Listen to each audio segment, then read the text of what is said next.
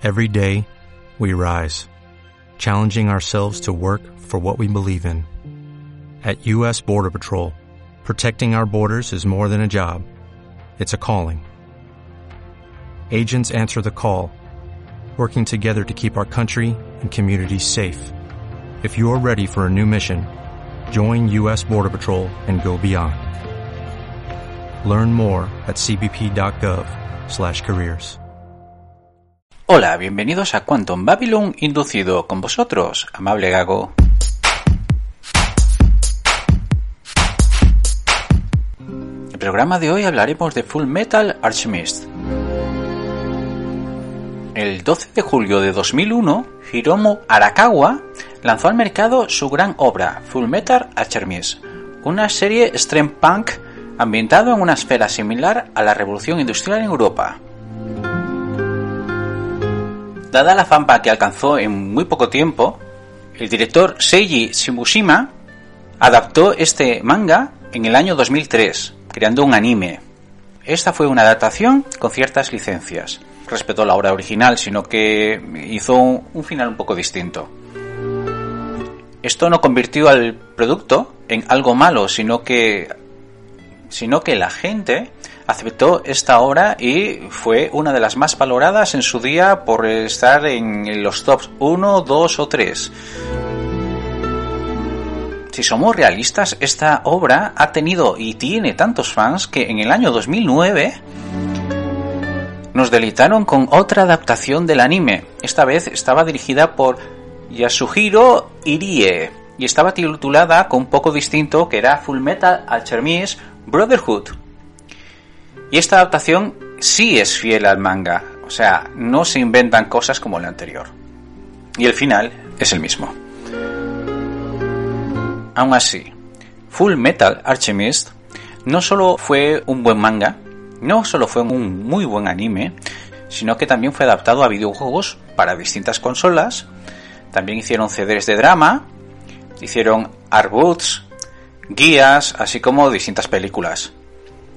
Es importante mencionar que la primera de las películas que han hecho es el final de la primera versión de la serie, pero sería en el año 2017 cuando llevaríamos una de las mayores sorpresas. Full Metal Alchemist sería llevada a la pantalla en una película de live action, la cual ha tenido una buena acogida. Pero, ¿Qué clase de serie es esta? ¿Es buena? ¿Nos gustará? La historia que se nos cuenta es una historia de dos hermanos que dedican su vida al estudio y al uso de la alquimia. La alquimia es considerada una protociencia, una disciplina filosófica que incluye nociones de química, física, astrología, metalúrgica, espiritualismo, arte. Mm, en la actualidad sigue siendo recordada por los intentos que había en su día para buscar lo que sería la piedra filosofal. Es aquella piedra que conseguías con ella y con, sus métodos y sus cosas que pensaban los alquimistas, la transmutación de los materiales, de tal forma que, por ejemplo, podías transformar el plomo en oro. Pero volviendo a la historia que tratamos, mmm, estos hermanos saben de buena mano que la alquimia no es algo fácil de hacer. La alquimia, en su realidad, en su mundo, es la ciencia más avanzada que existe. Tiene muchos riesgos, y para bien o para mal, cuando se transmuta algo, necesitas perder o dar una cosa. Por ejemplo, si quieres obtener un reloj, no puedes obtener un reloj como si fuera magia de la nada, no. Aquí hay ciencia. Para eso necesitas, por ejemplo, chatarra, o madera, o algún objeto de valor y mediante la alquimia obtendrás el reloj deseado por medio de la transmutación de la materia que pierdes. Esta serie nos hace pensar en el valor de una madre, en lo que es la amistad, en lo que es la fama, lo que es renunciar a todo. Y nos hace preguntas como qué es un hermano, qué se entiende por una donación y qué se entiende por una donación sobre todo cuando estamos donando órganos, por ejemplo.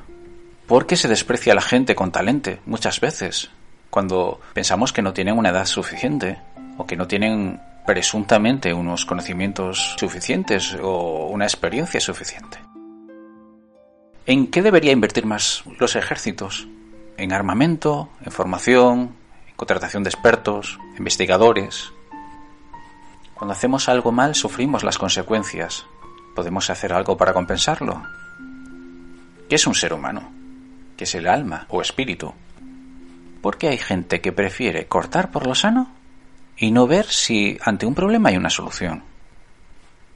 Aún así, si de verdad hay un dilema en esta historia, en esta serie o este manga, o en esta película, es que si alguna vez alguien te avisa y te dice, ten cuidado con lo que deseas, porque se puede cumplir, y lo haces, y se cumple, luego, ¿qué vas a hacer?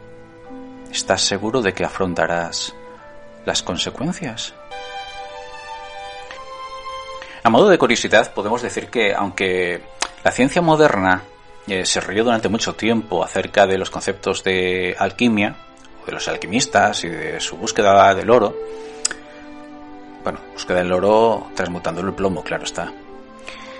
Eh, podemos decir que en el siglo XX, con la aparición de la energía atómica y otras vías de investigación que habría estos descubrimientos, hubo quien se le dio por estudiar la posibilidad de la transmutación de la materia.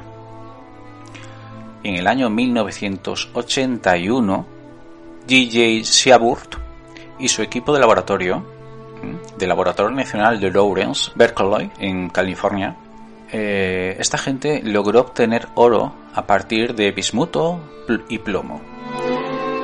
Lo malo que para la transmutación que hicieron es necesario unos recursos eh, dinerarios muy, muy altos, entonces no compensa eh, obtener oro por medio de la transmutación, sale más fácil ir a una mina. Pero eso no quiere decir que no se pueda hacer. Pues hasta aquí el programa de hoy. Espero que te haya gustado, espero que te animes a ver la serie en caso de que tengas curiosidad. En caso de que ya la has visto y te guste, pues puedes recomendar este podcast si sabes que alguien le puede picar el gusanillo y, puedes compartir con él tus experiencias de lo que has escuchado y visto. Y bueno, como siempre, te esperamos aquí en Quantum Babylon, inducido.